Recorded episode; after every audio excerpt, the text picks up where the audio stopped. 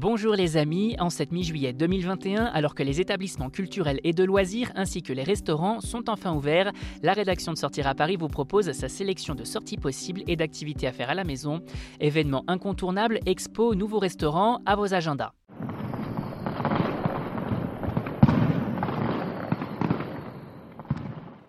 On commence avec l'événement incontournable de cette semaine, la fête nationale ce 14 juillet 2021.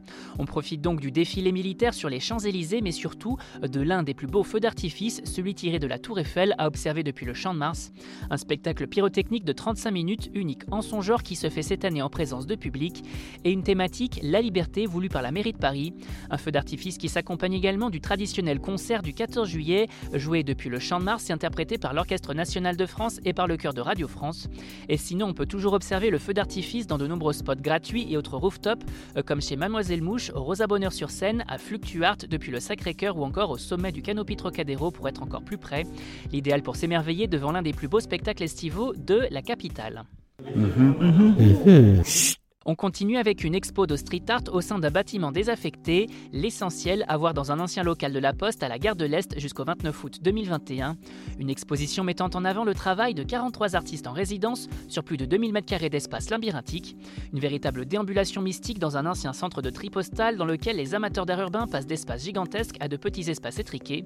Imaginée par l'association Artazoy, l'exposition se tient juste avant une réhabilitation du bâtiment avec de grands noms de l'art, urbain ou non. Jean-Charles de Castelbajac Lec, Tank, l'Atlas, Renzo ou encore Mazamé. Un beau panel d'artistes pour différents supports artistiques comme des graffitis, du lettrage, des anamorphoses, de l'art optique et même des installations décalées. De quoi s'évader, quoi qu'il en soit, au pays du street art et on précise que c'est gratuit.